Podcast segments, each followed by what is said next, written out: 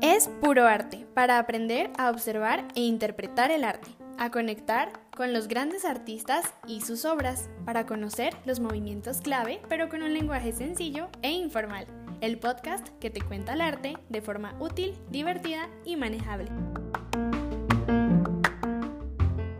Hola, ¿qué tal a todos? Bienvenidos nuevamente a su podcast favorito de arte. Hoy para abrir esta segunda temporada les tengo una invitación muy bella si viven en Bogotá, si están cerca o si encuentran en estos momentos por Colombia.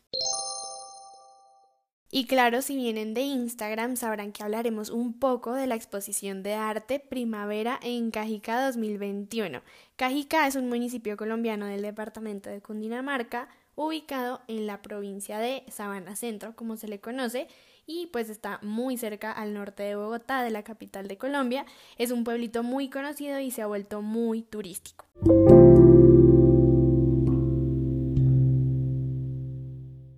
El punto es que Cajica cuenta con un instituto municipal de cultura y turismo que es orgullo de los cajiqueños porque pues promueve la implementación de la marca ciudad que como dicen ellos mismos posiciona esa imagen que se desea desde lo local, ese reconocimiento, esa competitividad a nivel departamental, nacional e internacional. Por eso el Centro Cultural y de Convenciones hace exposiciones y muestras artísticas cada cierto tiempo y hoy los vengo a invitar a la exposición Primavera en Cajicá, que es un evento donde se resalta la creatividad, el amor y la entrega de los artistas del municipio, el departamento y el país.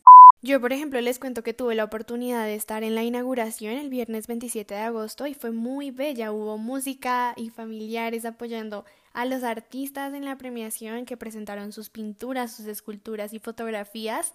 Y esta exposición llega como una lluvia de colores realmente y trae nuevas ideas que llenan de optimismo porque pues la muestra reúne una gran cantidad de trabajos escogidos por su sensibilidad y pues están expresados en esos lenguajes propios de la industria del mundo del arte y esas diversas técnicas precisamente.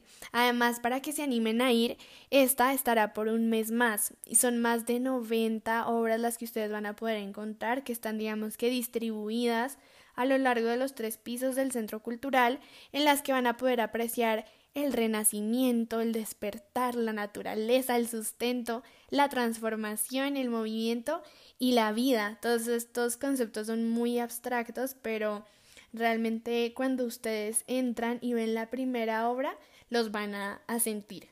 Personalmente a mí me gustó mucho y aquí van mis top 3.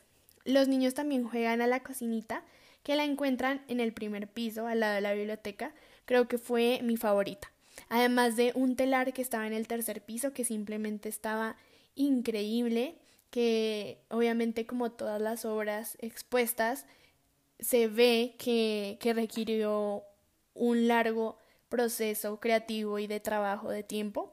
Y em, por último, en el tercer piso, em, ustedes encuentran un cuadro que de verdad increíble, o sea, mínimo ustedes van a estar ahí 20 minutos parados porque pues con unas amigas estuvimos ahí y cada vez encontrábamos más cosas y elementos en la pintura que íbamos descubriendo a medida que nos concentrábamos más, que nos alejábamos, que conversábamos, que veíamos el nombre y todo iba como un rompecabezas cobrando sentido.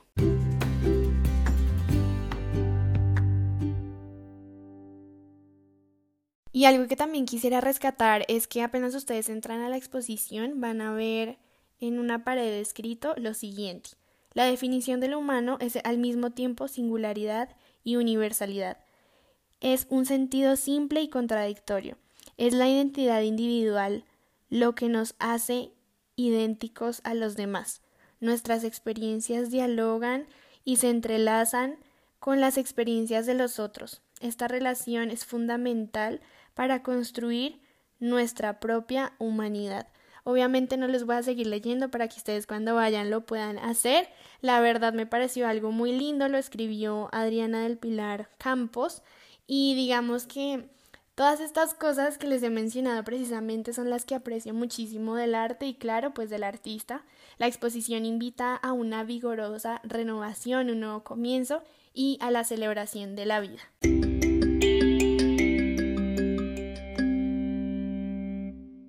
Claro, les dejo también los horarios para visitar la exposición en la publicación de Instagram de este episodio para que no se los pierdan y para seguir apoyando y fortaleciendo los procesos artísticos y culturales.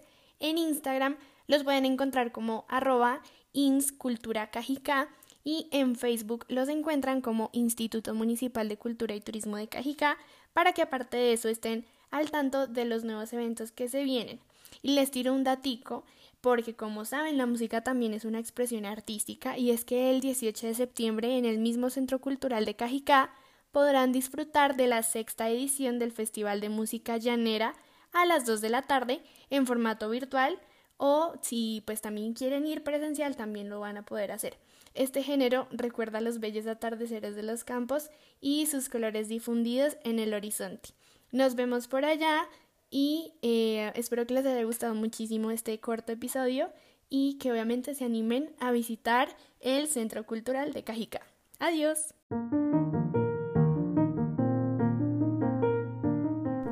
Para ver las obras, temas y datos de los que se hablaron en este episodio y otros contenidos exclusivos, te invito a seguirnos en Instagram como arroba espuroartepodcast.